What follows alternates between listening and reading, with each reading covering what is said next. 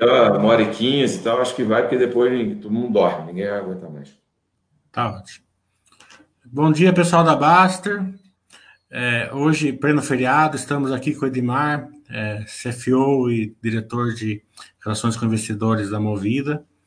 É, a Movida é uma empresa muito querida pela gente, também a gente sempre lembra da Camila aqui, que é, é que é a cara da Movida, que o relacionamento entre o investidor e a, e a empresa, ela sempre está lá na frente, sempre muito atenciosa, gosta e torcedor da empresa, tem o Edmar também, isso é, isso é sempre uma é um, é uma coisa muito importante quando a gente percebe as empresas, as pessoas que trabalham na empresa, que são torcedores da empresa, dá um alento para a gente se tornar acionista da empresa. Primeiramente, eu quero fazer um, um disclaimer aqui, porque a gente vai fazer uma apresentação de resultados.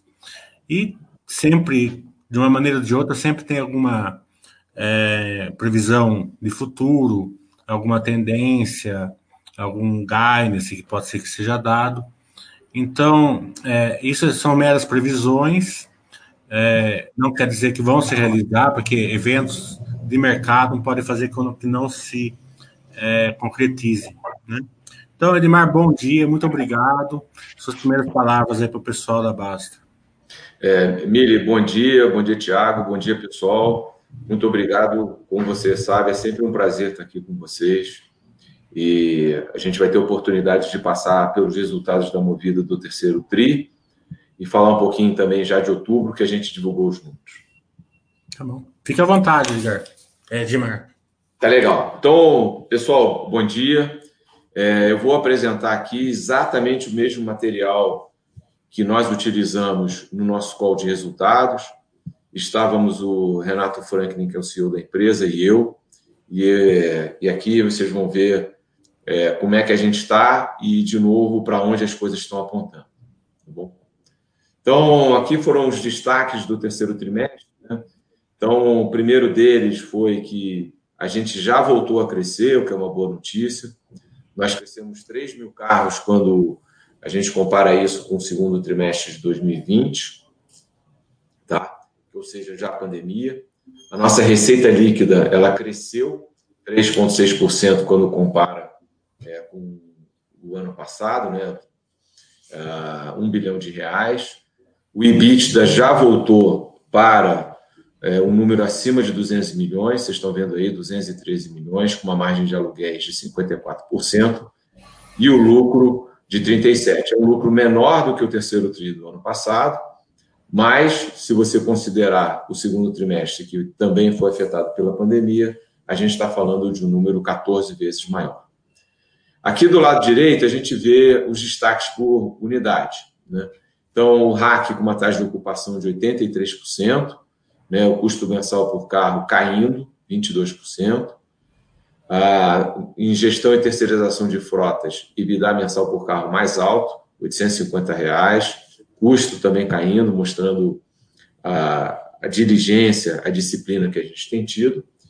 E seminovos, né, que começou a pandemia sem, sem as pessoas saberem se a gente ia conseguir carro, um novo recorde que foi o ticket médio de 45 mil é, 13% de crescimento contra o terceiro TRI do ano passado e também crescimento contra o segundo TRI de, desse ano, quando a gente vendeu um carro a 40 mil reais é, em números redondos. Tá? A gente anunciou também, é, nos últimos dias, uma parceria com a Nissan. Né? A gente está trazendo o Leaf para as nossas lojas. É, são cinco, primeiramente, são 50 carros, a partir agora de novembro. E a ideia aqui é, número um, a gente se posicionar na frente do mercado né, mostrar que o carro elétrico vai ser uma realidade em algum, em algum momento, e aí a gente vai começar a ofertar isso. Tá? Então, também, de novo, é, tudo tem se conversado, falado sobre ESG, ASG, né, questão de sustentabilidade, a Movida demonstra que tem um compromisso. Aqui a evolução da frota, como eu já comentei, né, é, a gente diminuiu de tamanho durante a pandemia, foi uma medida é, prudencial, uma medida cautelosa. Né? Aqui a gente saiu de quase 120 mil carros para 105, mas agora a gente já volta a crescer. Então, vocês veem que é, do segundo para o terceiro TRI foram 3 mil carros, E aqui eu já dou o primeiro spoiler de outubro. Né? A gente cresceu quase 4 mil carros de novo. Quando você pega em relação ao segundo TRI, outubro já são quase 7 mil carros de crescimento, portanto, 112 mil carros na frota. Tá? Um pedaço desse crescimento se dá no RAC e o outro pedaço se dá no próprio GTF, mostrando que as duas uh, unidades de negócio uh, estão apresentando perspectivas positivas. Aqui a gente fala é, do RAC, dá um, um, um, detalhe maior. Então, a receita veio em 270 milhões, ainda, ainda é cerca de 10% menor do que o ano passado, mas, de novo, quando você compara é, na sequência dos trimestres, um crescimento muito importante. O número de diárias já cresceu, né? então, se o diária cresceu e a receita não cresceu, é porque o preço não estava no mesmo patamar, como a gente vê aqui do lado direito alto. Né? Apesar da gente já ter chegado a R$ 1.800 por receita mensal de carro, né? ele ainda é menor do que a gente teve no ano passado, que foi perto de 1.900. Né? O custo, como eu já havia falado, é uma, uma trajetória bem positiva. Ele sequencialmente é para baixo em função de medidas nossas e do crescimento. Para falar de gestão e terceirização de frota, esse negócio ele é mais estável, como a gente sabe, são contratos de longo prazo com empresas. Né? Então, é, tende a ser menos emocionante, por assim dizer, do que o RAC, que é mais volátil.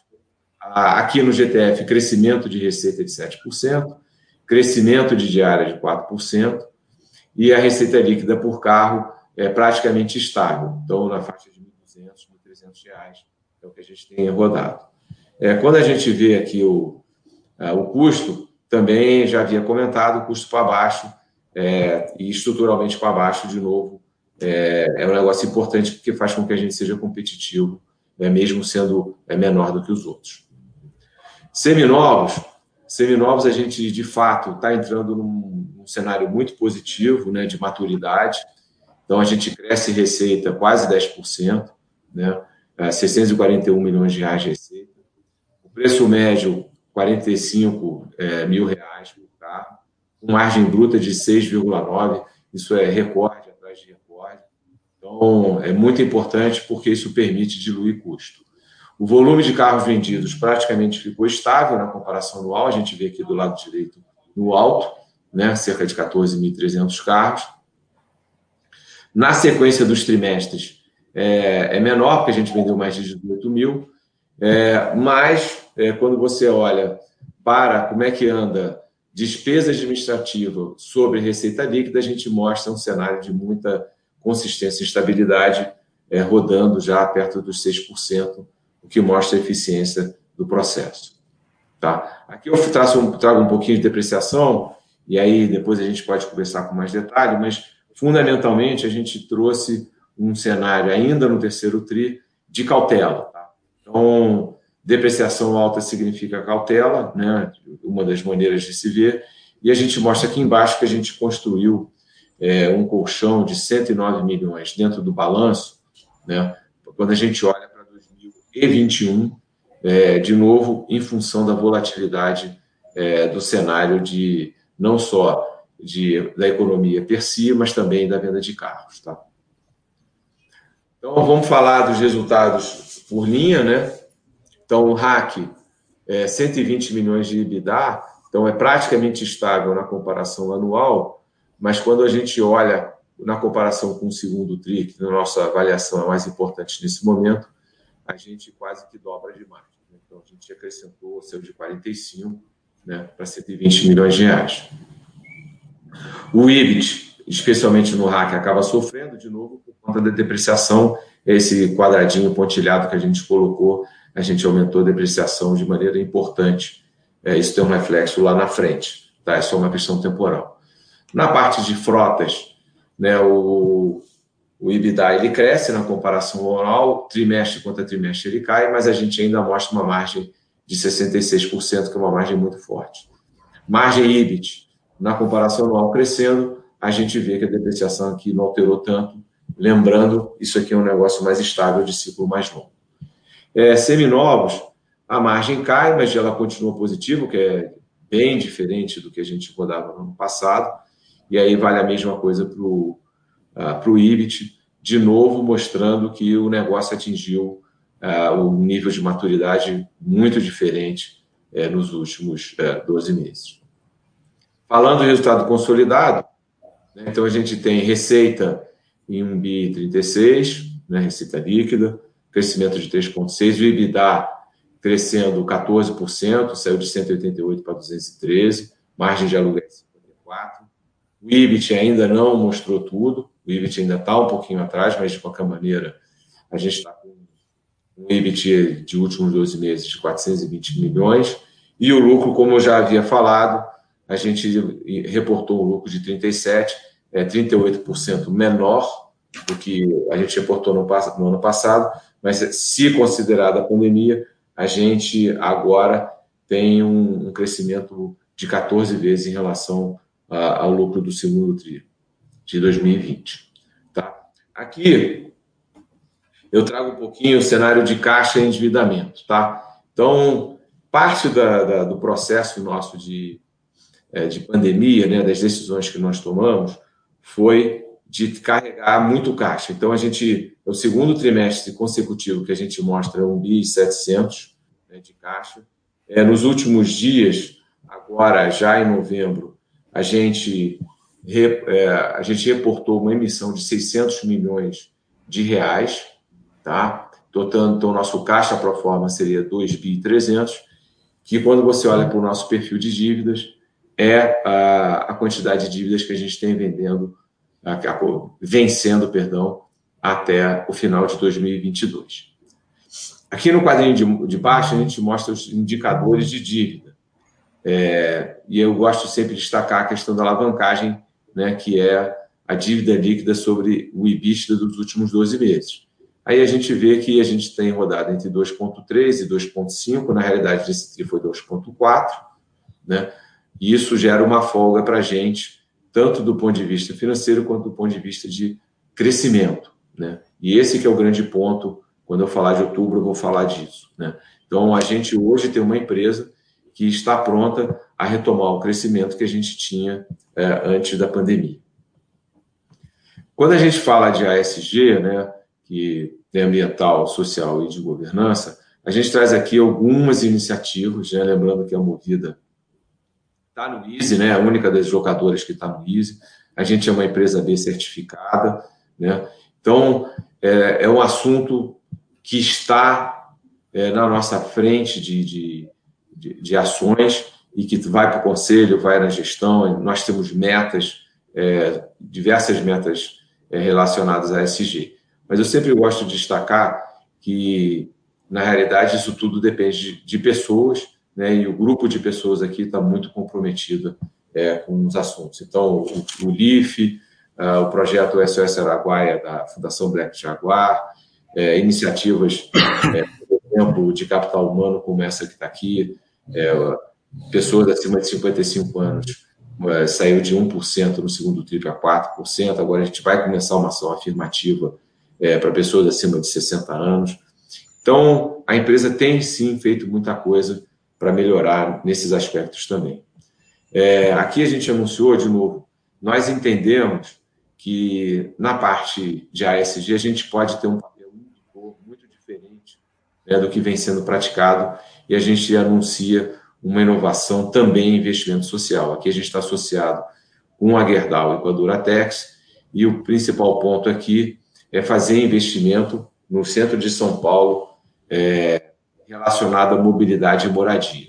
Né? O nosso entendimento é que a iniciativa privada pode contribuir também para questões sociais, né? e aqui é um, é um investimento que a gente vai fazer de longo prazo, e um dos papéis que a gente entende, por isso estamos falando desse investimento, é que a gente pode trazer outras empresas para fazer com que os projetos sejam maiores, que é o caso aqui. Cheguei em outubro, deixa eu beber um, um pouquinho d'água aqui. Deixa eu falar um pouquinho do, do, da pandemia, né? Que a gente entende por que, que a, a, a Movida publicou outubro, né? Então, o primeiro trimestre a gente vinha muito bem.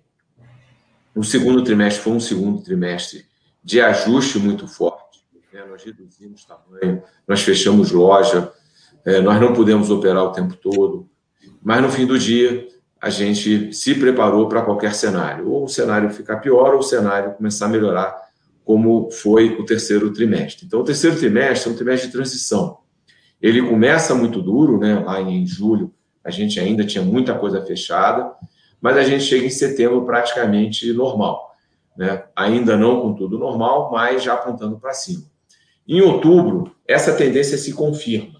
Né? Então, a gente aqui deu a prévia, não auditada de outubro, mas é para mostrar para o mercado que, de fato, a recuperação é muito forte. Então, a gente trouxe aqui receita líquida de hack, por exemplo.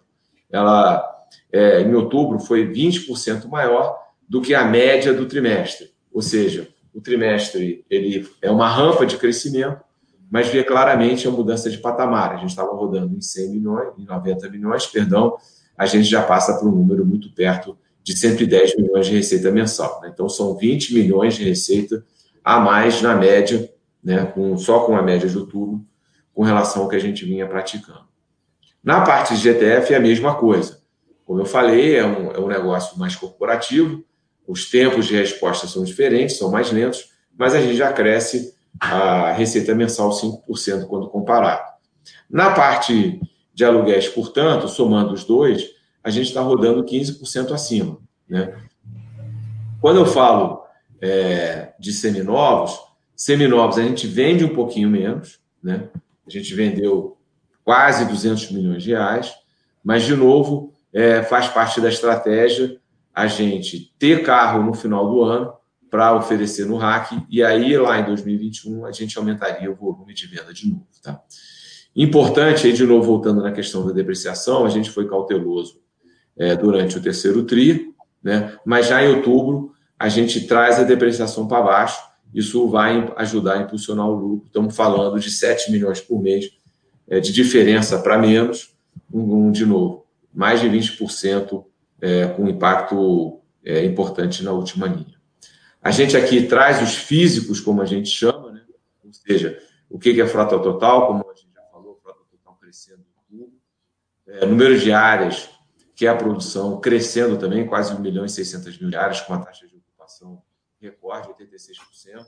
Né? A gente sabe que é difícil rodar é, nesse patamar o tempo todo, mas de qualquer maneira é quase é, são três pontos a mais do que o trimestre passado. A gente deve ter um trimestre mais parecido com 84 do que com 86. Diária média, que é uma função de todos os preços médios que a gente tem, já chegando de novo perto dos 80 reais, que era onde a gente rodava lá no final do ano passado. Né? Como eu já falei, GTF frota crescendo também, número de áreas crescendo, né? já havia dado esse spoiler lá na, na parte de frota. É, então, a frota total chegando a 112 mil carros, um crescimento de 3% contra a média. E aí, seminovos, é a mesma tendência. A gente vende menos carro, né? a gente vendeu 4 mil carros, e aí sinaliza vai, 11, 12 mil carros no trimestre, né? diferente dos 14 que a gente comentou há pouco tempo atrás. Mas, de novo, a notícia de notícias boas, que são preço médio do carro subindo, que é a função número um de preço mesmo, né? ou seja, o mercado está melhor, assim como a confirmação do mix de venda é, diferente. De novo, uma evolução importante, são 7 pontos, 7% de aumento contra é, a média do terceiro TRI. É, dito isso, né, a gente tem comunicado bastante ao mercado que com a companhia ajustada, com a, o mercado voltando e com tudo que a gente está enxergando, a gente vai acelerar de novo o crescimento. Então, é, tem várias avenidas, né? Tem o turismo doméstico, está muito falado, né? É, quem não viaja para fora vai viajar no Brasil, e aí está todo mundo cansado da pandemia, né? De de fato, então a gente acredita muito no turismo doméstico. Mobilidade urbana já voltando né, com a liberação dos lockdowns. A gente viu os produtos mensais aumentando muito. Motorista de aplicativo já está de volta ao patamar anterior à pandemia. A gente vê a retomada do, do corporativo, né? As empresas voltando, é, o home office sendo agora questionado, né? depois de uma grande onda, é, todo mundo a favor. Agora já se vê que o modelo, na verdade, ele tem que ser é, flexível e híbrido. E aí tudo isso né, com a, a empresa não deixando de trazer novos produtos e novos canais, é, mesmo durante a pandemia. Então, é, eu destaco o Movida Cargo. Movida Cargo é aluguel de, é, basicamente, Fiorino para e-commerce, para fazer a, a, última milha né, da entrega. O Movida Zero Quilômetro, que é o carro por assinatura, é o aluguel de longo prazo de um carro, de longo prazo de um carro novo. Tá? O canal digital corporativo para a GTF, né? a pandemia permitiu essa mudança de cultura muito rápida, né? então também isso ajudou a gente. É a, a consolidação do delivery de seminovos, né, que nós começamos durante a pandemia, ou seja, você faz toda a transação online para comprar um carro e a gente leva na sua casa. E também, do ponto de vista do atacado, a gente chama do atacarejo, né, que é, é a pequena e média empresa, um aplicativo é, novo, com foto, com todas as informações e que permite, é, de, é, de novo, um processo negocial muito rápido, é, mesmo para a pessoa jurídica. Tá? Então, como eu já falei, a gente está olhando para um novo ciclo de crescimento. Né? Muito importante que a gente, na nossa base, os fundamentos estão muito fortes, né? a demanda está aquecida, a gente vê isso. Né?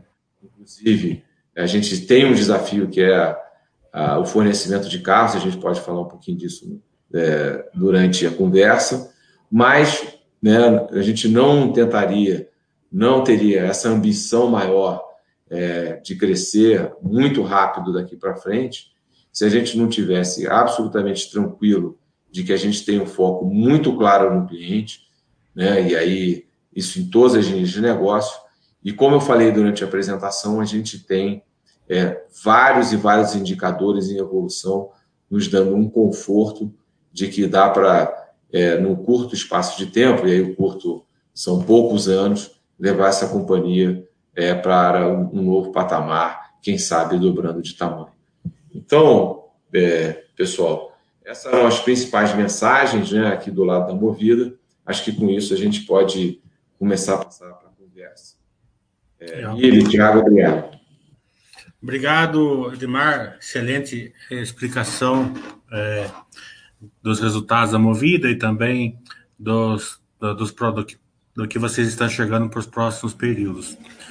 É, o que ficou muito assim duvidoso para o acionista nesse resultado que vocês tiveram no terceiro trimestre foi a queda do lucro em cima de uma depreciação maior, né?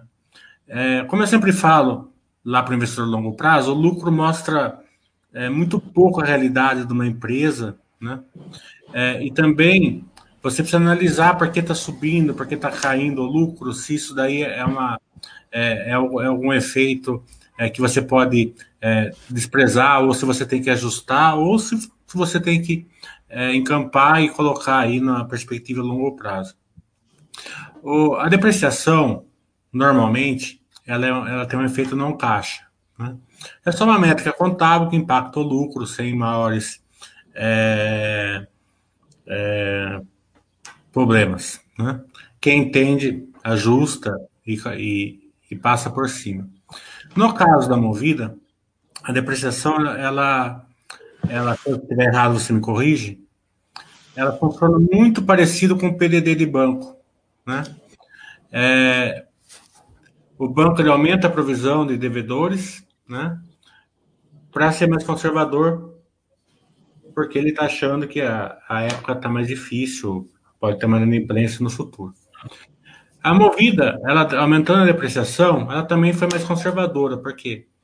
Porque um carro, vamos supor, de 60 mil reais, ela aumenta a depreciação, vamos supor que ó, seja 10 mil reais de depreciação, só para ficar bem nítido a, a conta.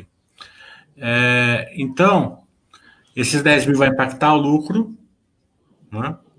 só que no futuro, quando ele for vender o carro, esse, isso daí pode ser revertido. Se ele, porque se ele, se ele vender por 54 mil o carro, ele vai ter 4 mil de lucro.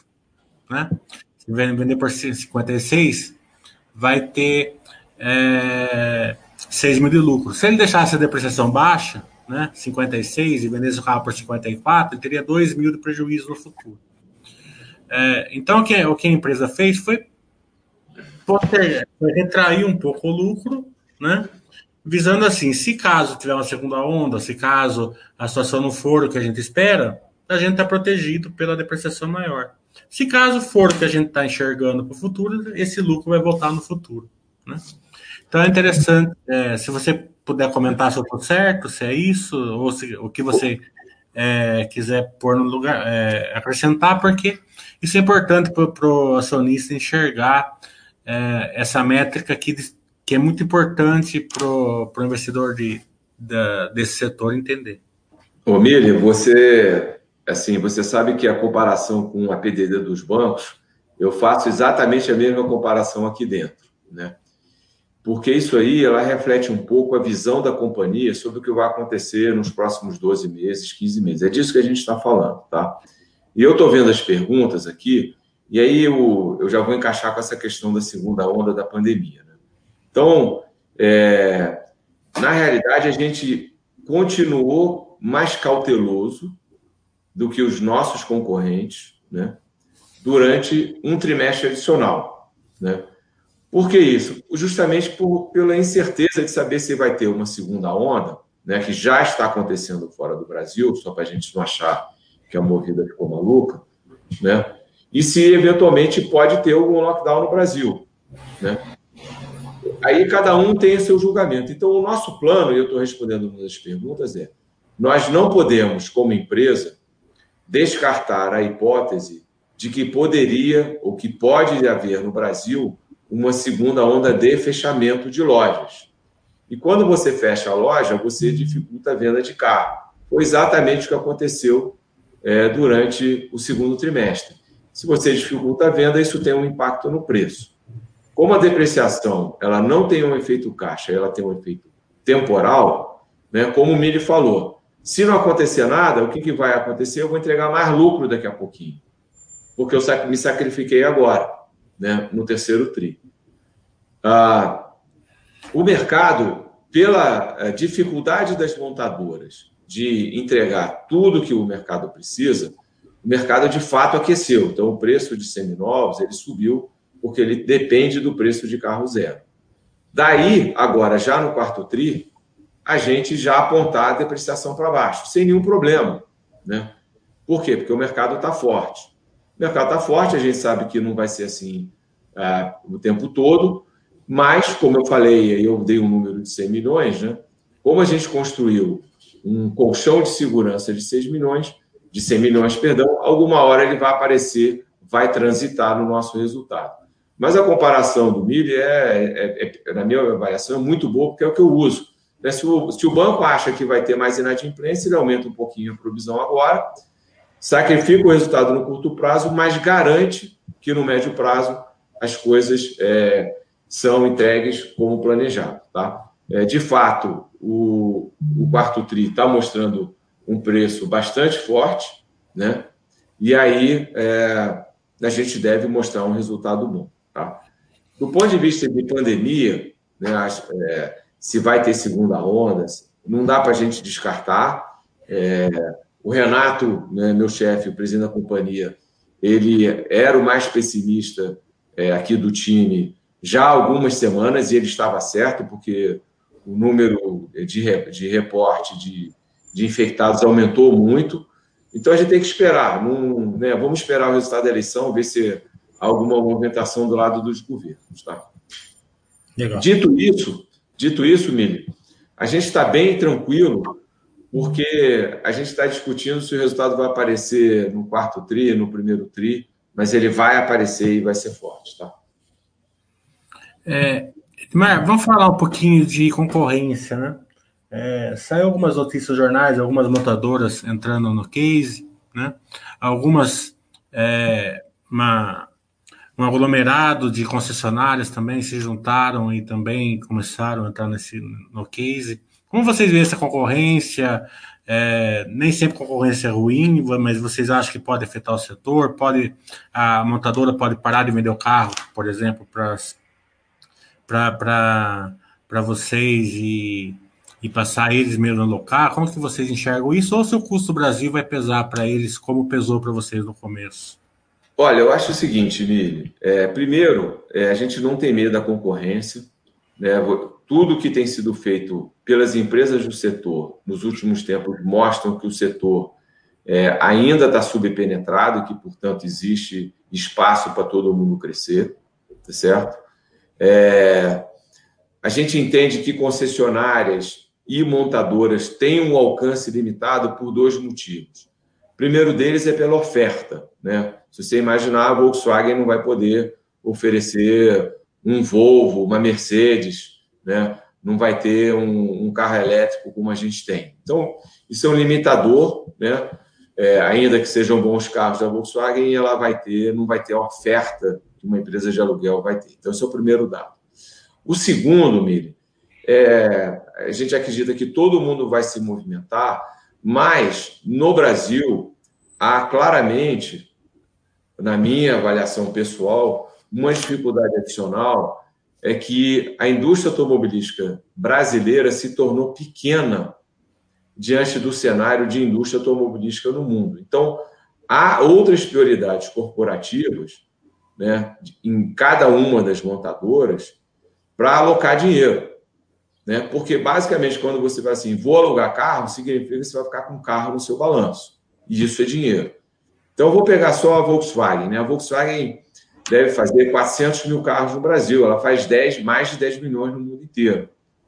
Né? Então, o Brasil é 4% da produção. Se você pegar o carro médio, é ainda mais barato, então deve ser talvez 3% das vendas da Volkswagen. Então, fica difícil você imaginar a Volkswagen colocando muito dinheiro numa praça que representa 3% do, é, talvez 3% do seu faturamento. Então, é, vai ser sempre limitado, né? porque esse negócio é um negócio intensivo em capital. Então, né, pega a Movida, por exemplo, a gente tem mais de 5 bilhões de reais. Né? Vamos fazer um número redondo assim. Né? Alguma hora em 2021 eu vou ter um bilhão de dólares de ativo. Aí você abre o jornal e vê quem é que está aplicando um bilhão de dólares no Brasil num único negócio. É difícil. Por isso é que eu acho que, número um, a gente respeita a concorrência, entende que é muito bom para todo mundo. Se você pegar essa indústria, esse setor, ele cresceu muito, o nível de serviço melhorou, mas para competir aqui a, a conversa ficou, é, ficou grande. É, passa um pouquinho o custo Brasil que vocês enfrentaram no começo para o pessoal entender. Pintar o, pneu de laranja. Isso, o, o, o Brasil né, não é para iniciantes, né? Já tem aquela frase, né? Então a gente tem, é, primeiro, a gente teve que crescer muito rápido para alcançar a escala, para abrir loja é, em todos os estados, em todas as capitais. Né? A gente sofreu diversos ataques, isso foi reportado, né? Então, sofreu um ataque de, de carro sendo é, roubado, de apropriação indébita. É, então, nós precisamos colocar rastreadores hoje. A gente tem é, 98% da nossa frota rastreada, né? Com acompanhamento 24 horas por dia dos é, 70 mil carros que a gente tem. Ah, como o Mili falou, a gente tem casos de troca de né? a gente tem casos de troca de, de, de, pneus, a gente até avaliou pintar o pneu de laranja, é, e é só que a gente achou que no final das contas era muito complicado, então a gente corre o risco. Então, no final das contas, é, além de tudo, né, fora a complexidade tributária que todo mundo fala, né, é, para um operador estrangeiro vir para o Brasil é de fato muito difícil muito difícil, porque além de tudo, né, do tamanho do business, do tamanho é, que o Brasil tem, ainda tem essa coisa que a nossa cultura ainda precisa melhorar muito é, sobre determinado aspecto, tá? Então, é por isso que a gente entende que, é, número um, isso aqui se tornou um, um setor onde o, o, operador local, a empresa nacional, é, de fato, tem uma vantagem competitiva em relação a, a, aos estrangeiros. Tá? Edmar, vai faltar carro no final do ano? Para a gente não, tá, Amília? Mas assim, no mercado como um todo, para ser bem transparente, está bem apertado, tá? É, a gente, como eu falei, a gente está crescendo frota, né? A gente vai crescer até chegar aos 115, 116 mil, mas o mercado como um todo, né? por conta da retomada das montadoras ter sido mais lenta do que previsto, é, vai estar tá, vai tá sob pressão sim. Então, se alguém for alugar um carro, o meu conselho é de fazer a reserva logo. Os preços estão subindo, né? Porque, é, de novo, isso depende de oferta, da lei da oferta e da demanda. E a demanda está forte, né? Vocês lembrarem, se vocês se lembrarem, lá no, tem um slide nosso lá que fala de turismo doméstico, de turismo terrestre, né? E com as montadoras ainda com, com essas dificuldades, tá? É, o Souza está perguntando aqui. O que motiva a variação do preço de locações? Hoje, comparando com o ano atrás, os preços da locação dobraram. Como é o reflexo disso no resultado? O preço maior impacta no volume das locações? É, é Souza, né? Souza, é, basicamente é o seguinte: quando a gente olha o preço de locação, é, a gente olha duas coisas importantes. Número um, é a demanda, né? Então a gente tem um, um trabalho aqui de preço que hoje é muito parecido com o que uma companhia aérea faz, tá? Então ficam os robozinhos olhando o preço do voo. A gente vê taxa de ocupação duas vezes por dia, vê loja, vê modelo, tudo. Então esse é o primeiro ponto. Então se a demanda está aquecida, permite a empresa subir preço.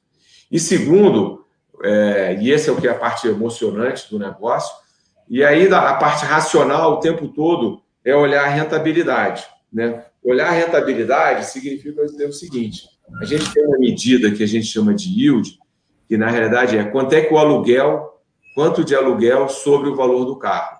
Então, a gente não deixa esse negócio baixar muito, pelo contrário, para trazer resultado, a gente é, tenta empurrar para cima, né? Então, é quanto que o aluguel, quanto que um carro gerou de aluguel durante o mês contra o seu valor, né? Quanto, quanto ele vale.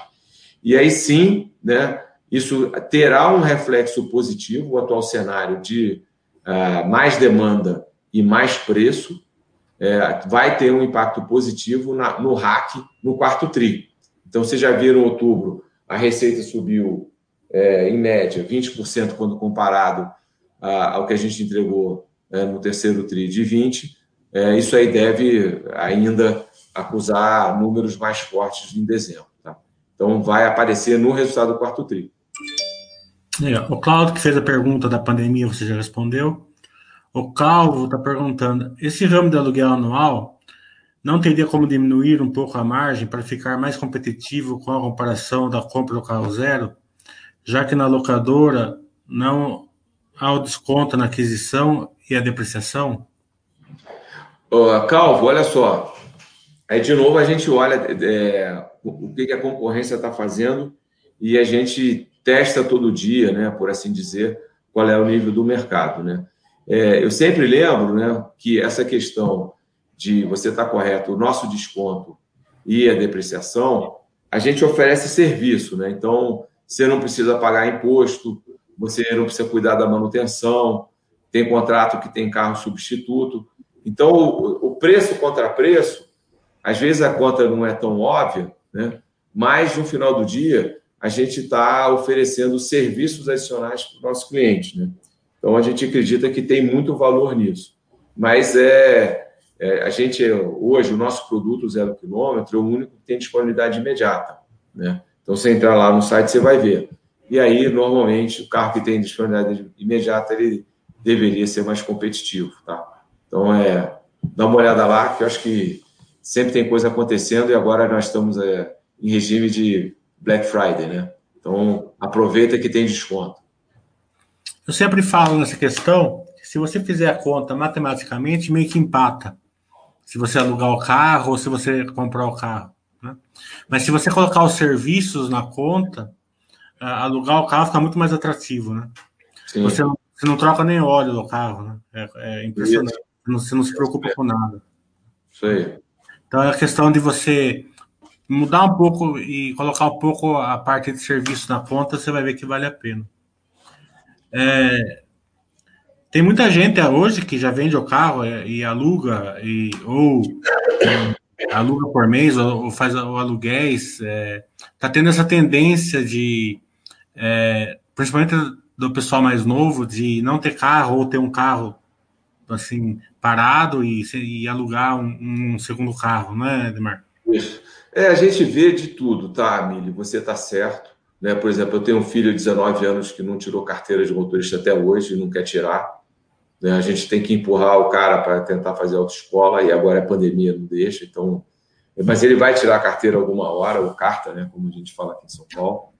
É, na pandemia, a gente viu muita gente saindo do, do transporte coletivo para o carro, entendeu? Então, o, o, que eu tenho dito é que, no fim das contas, o carro saiu mais forte do que entrou na pandemia, né? Tanto do ponto de vista do aluguel quanto do ponto de vista da propriedade. Então, acho que isso vai demorar tempo, ainda se consolida a nova tendência, né? É, porque a indústria aérea, por exemplo, vai demorar a voltar, enfim ainda tem muita água para passar debaixo dessa ponte, enquanto isso a gente vai é, navegando, ou pega um vento aí de, de polpa, né? O Alci está perguntando, poderia responder sobre efeito no bottom line de longo prazo, caso ocorra o cancelamento dos benefícios de compra de veículos? Olha, o, o que, o, Alci, deixa eu, deixa eu dar minha visão sobre isso, né? É, houve uma decisão do, do do Supremo algum tempo atrás, que pacificou na nossa avaliação a questão do ICMS, tá? Então, é, isso aí é, prevalece o regime do convênio que já existe há muito tempo, que é a gente é, não precisa recolher ICMS para carros vendidos acima de 12 meses. E é isso que a gente faz, tá? Então, para a gente não muda. Está é, tá havendo uma discussão sobre IPVA, tá? se o PVA deveria ser pago onde o carro circula ou se onde a empresa tem domicílio e qual o tamanho do benefício. Qualquer coisa que haja, né, a gente, na nossa avaliação, a gente está falando de é, um, dois pontos percentuais tá, de impacto é, no nosso negócio. A, a nossa avaliação é, pode sim, eventualmente, ter um impacto temporário, mas a gente tem alavancas de crescimento e alavancas de eficiência suficientes para compensar qualquer impacto tributário que possa existir. Tá? Então, no nosso curto prazo, ainda não tem é, nada que nos diga que isso vai ser vai acontecer, mas a gente tem monitorado o assunto, em especial via associações de classe, tá? Mas é, o que, que eu, como é que eu vejo isso? O mercado vai, caso mude alguma coisa, o mercado vai ficar em dúvida, pode penalizar no curto prazo, mas cabe a nós, empresas, é, mostrarmos que a gente tem muita alavanca. Né? E a alavanca aqui, uma alavanca muito importante desse setor é o potencial de crescimento. Né? Mais uma vez, é todo mundo crescendo 20% ao ano, nos últimos quatro anos, e com perspectivas disso continuar assim. Então. Ele complementa aqui qual seria o impacto na indústria automotiva, né? Mas é um, é um achismo, eu acho, né? Difícil, né? Eu, eu sempre digo, Milho, eu tenho, infelizmente, eu tenho uma visão muito crítica sobre alguns assuntos aqui no Brasil, porque é o que eu estou falando, né? São pré-pandemia eram 80 milhões de carros fabricados no mundo, né? O Brasil fabricando três e aí achando que a gente vai ser importante nas decisões globais de cada uma das, das empresas. Não, estamos na periferia, tá? Só para ninguém ter dúvida, o mercado mexicano hoje é uma no México se produz mais carro do que no Brasil né, com uma economia que é metade da nossa. Evidente que eles estão perto dos Estados Unidos, isso beneficia, mas é só para a gente ter ideia do, do, do parque fabril brasileiro é, comparativamente ao resto do mundo. Na China são 22 milhões de carros produzidos antes da, em bases anuais antes da pandemia. Quer dizer, é outra, é outra circunstância. O Chimp está falando, nesse ponto de concorrência, como, como você vê a comodização do setor? Você acha que está acontecendo? Pode acontecer? Se já, já, já é? A consolidação já está acontecendo. Tem um, um, uma outra etapa agora que está no CAD, né, que é a junção da a união da Localiza com a Unidas. Né?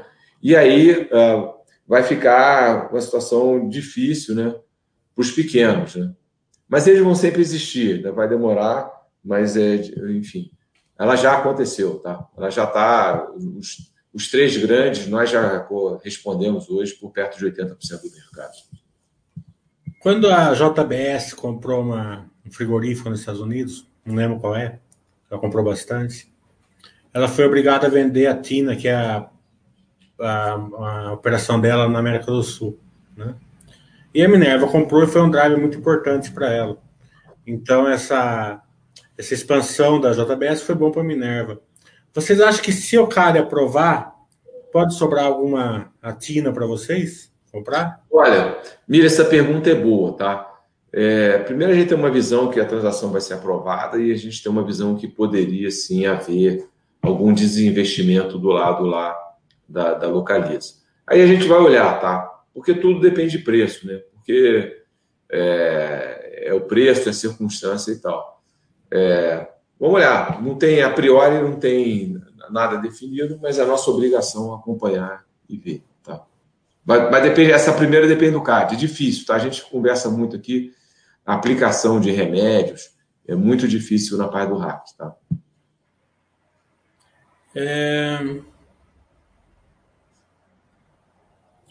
O, o Rins está perguntando: gostaria de saber se a movimentação das montadoras no sentido de ofertar serviços como a Toyota, que permite aluguel dos carros via app, e outras startups, tipo Uber, são ameaças do case. Vocês já fazem isso ah, bem antes. É, a, gente, a gente entende que quanto mais gente tiver no mercado, ajuda, a competição é bom para o cliente.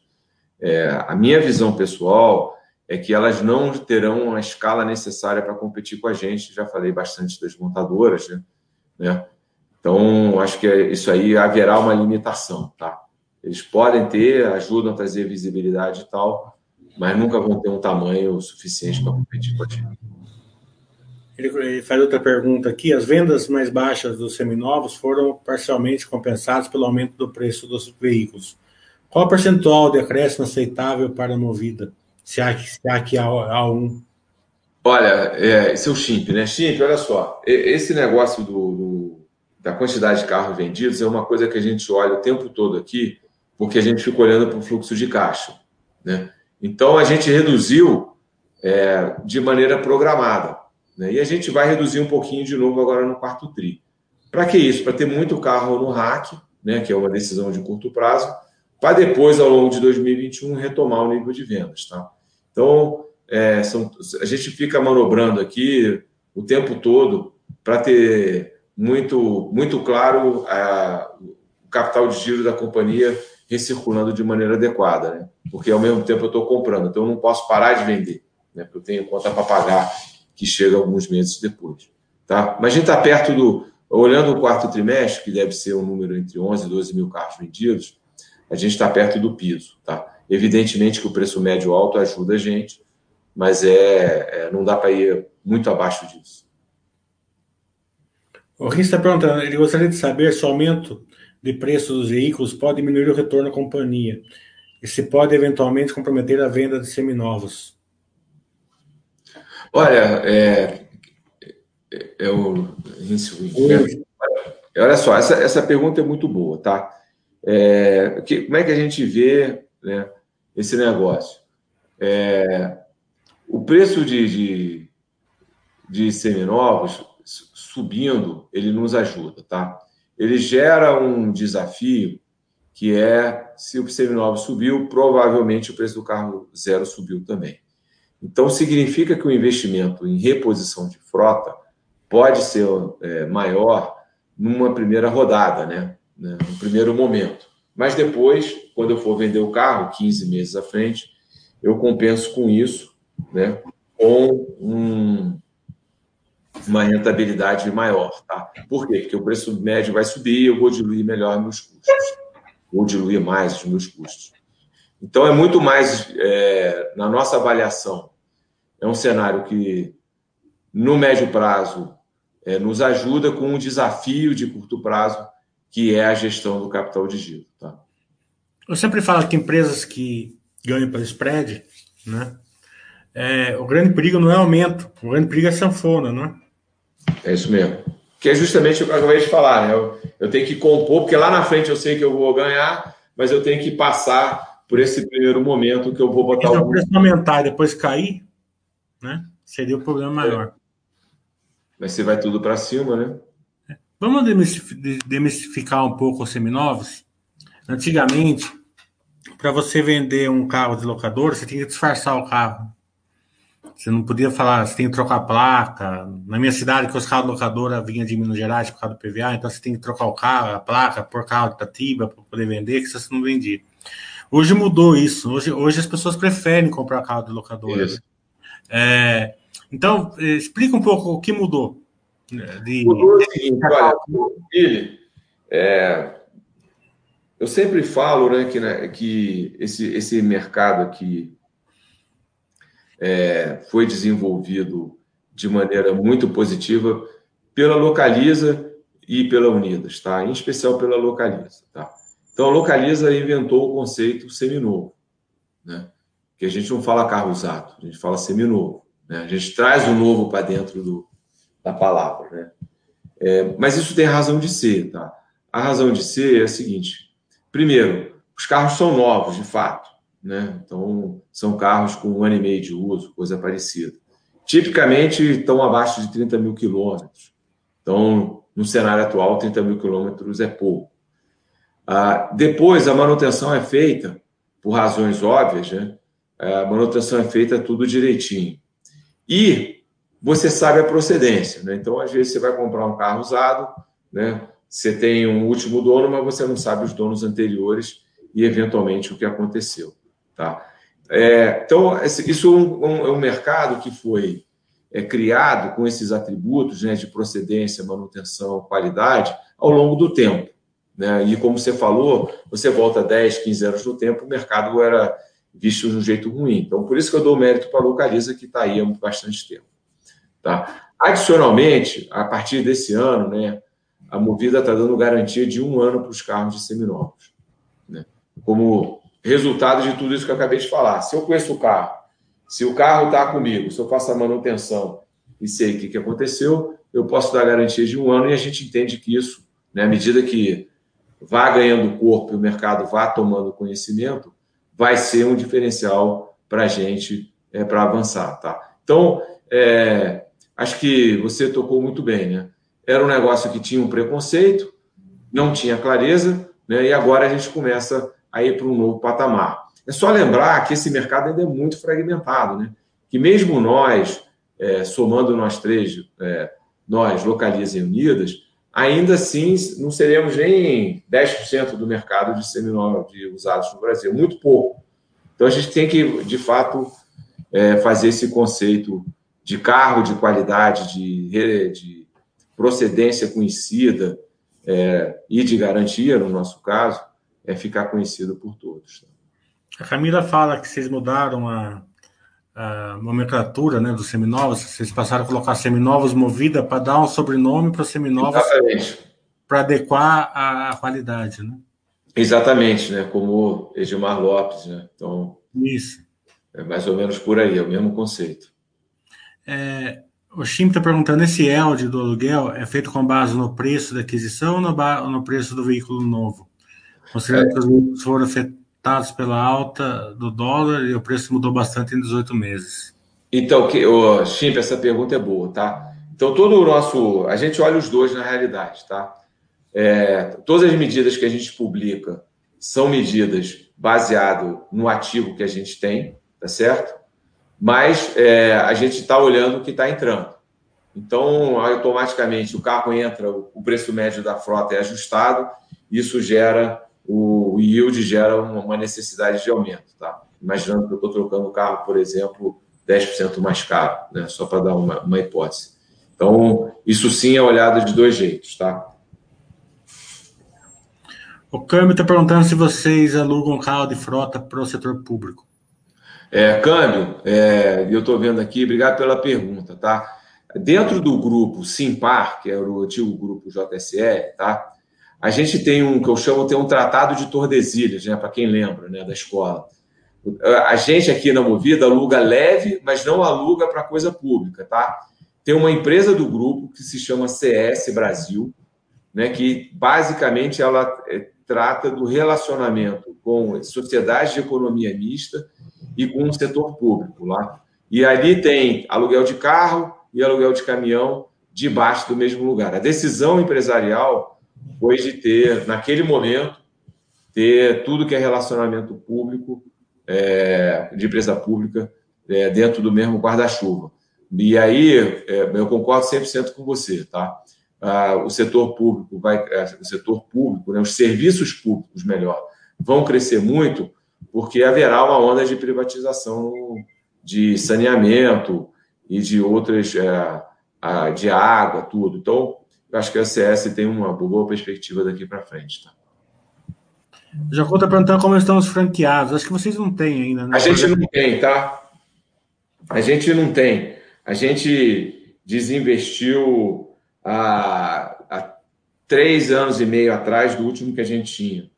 Então, é, não quer dizer que a gente não possa fazer, tá? Só para ninguém ter dúvida. A gente pode lá na frente voltar a fazer, mas até onde a gente entende, é, a gente ainda pode crescer bastante só com as lojas próprias, tá? É, mas já tem algum plano para o futuro, né?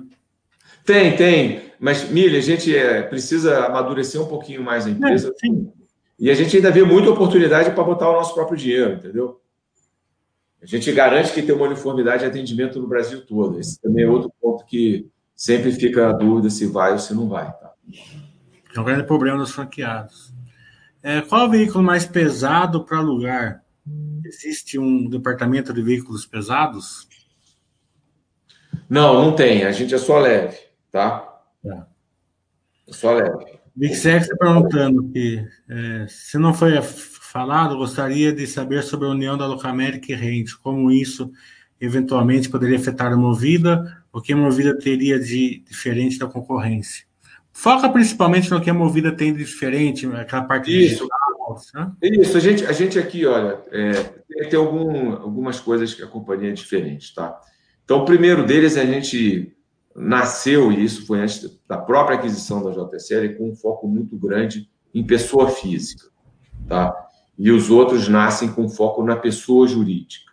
Tá? Então, isso se traduz em diversos comportamentos diferentes, como, por exemplo, o Mili falou, a nossa vontade de trazer o digital mais próximo, mais rápido. Né? O atendimento também, claramente, é, faz diferença. Né? Questão de produtos, sempre lançando na frente da concorrência, é, com foco em pessoa física. Foi agora a repaginação do produto zero quilômetro, né, que a gente lançou antes dos outros.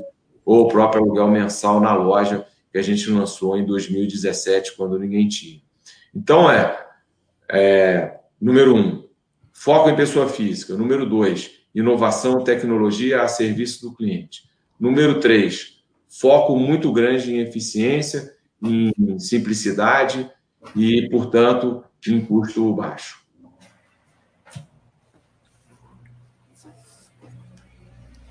É, alguns estão dando feedbacks para vocês, para você aqui, excelente, não poderia deixar de ser, né?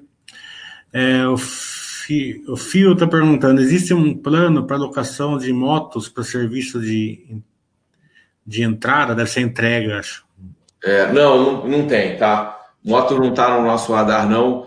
É, a gente tem que acompanhar esse mercado de mobilidade de perto, né? Como a gente é, fez com bicicleta e olhar outras coisas, mas o nosso negócio é carro, tá? Como que está as lojas nos aeroportos?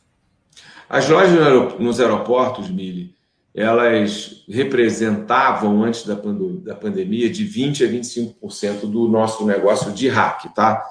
Elas sofreram muito, tá? Mas elas também funcionam para o seu entorno. Então, o meu faturamento não caiu tanto assim, né? Agora, a gente ainda continua sentindo a ausência da demanda no aeroporto, tá? Isso é fato. Né? Ainda que os números tenham melhorado de maneira é, importante, significativa, é, quando o tráfego aéreo voltar, é, que eu acho que é mais para o final de 21, né, para voltar a patamares anteriores, a gente vai ter uma outra alavanca, uma outra oportunidade de crescimento. É... Como que você enxerga o home office aí dentro da movida? É, que eu sempre faço essa pergunta, estou fazendo essa pergunta nessa série, porque eu acho que o home office, por alguns motivos, ele não funciona muito bem a pleno. Né? questão da pessoa não ter um lugar adequado na casa, ter filho brincando perto dele e tal. E também tem muita parte da, é, da, da empresa que, que ela é, que ela é, é, é ela é, é, compartilhada, né? Você precisa ir numa sala, voltar na outra, é, perguntar a opinião de alguém, isso fica complicado fazer de longe. É, é, vocês enxergam é, que esse é, home office que a turma está meio que perpetuando aí nas análises não veio para ficar, e sim alguma coisa, como você falou no começo, mais híbrida? Isso. Ou... Mire, desculpe te interromper, tá? É, a gente acredita que o, o modelo híbrido é o modelo que vai ficar, tá?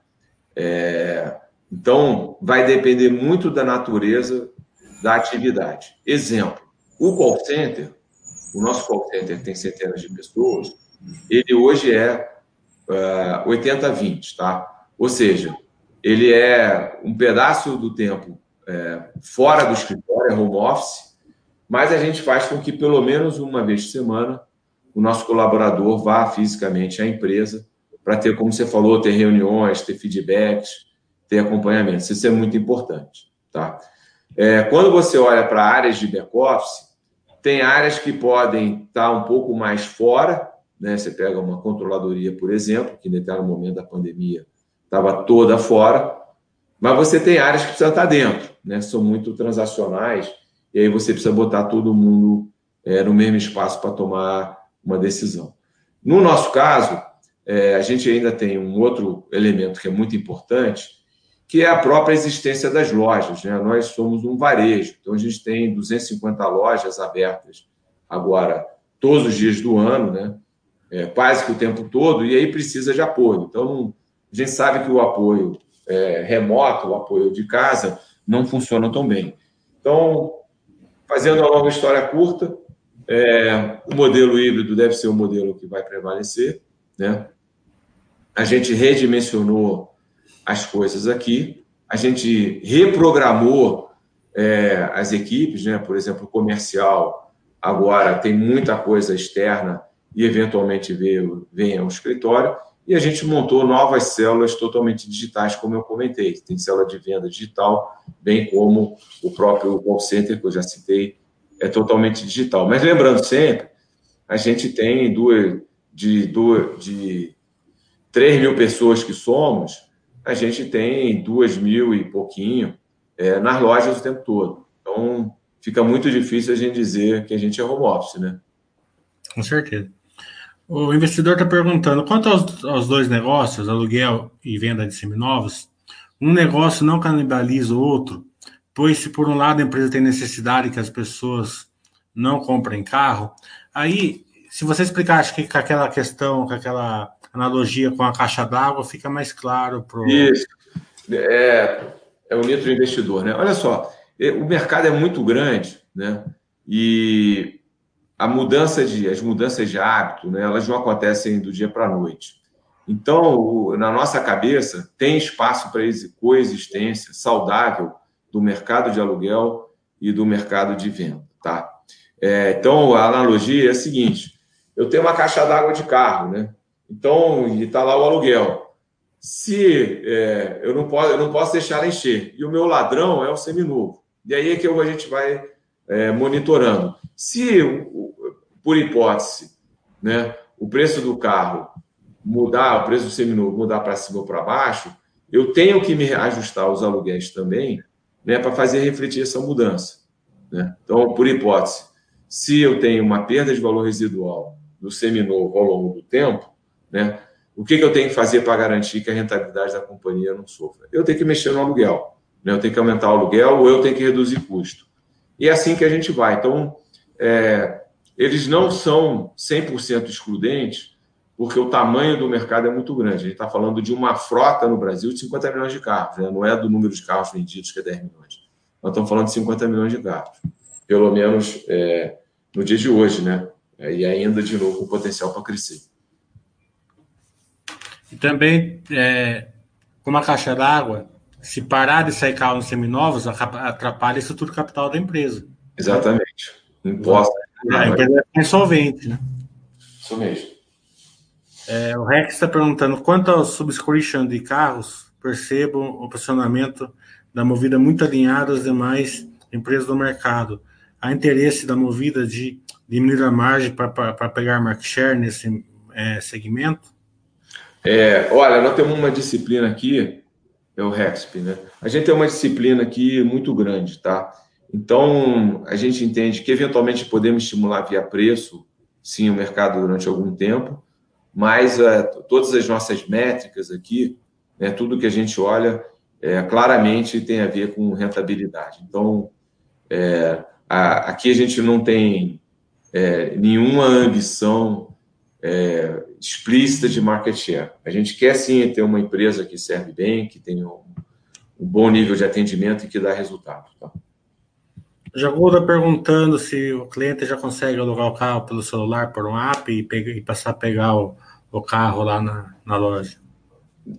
A gente está quase lá, quase sem intervenção. A gente tem uma etapa que é a conferência de documentos, tá?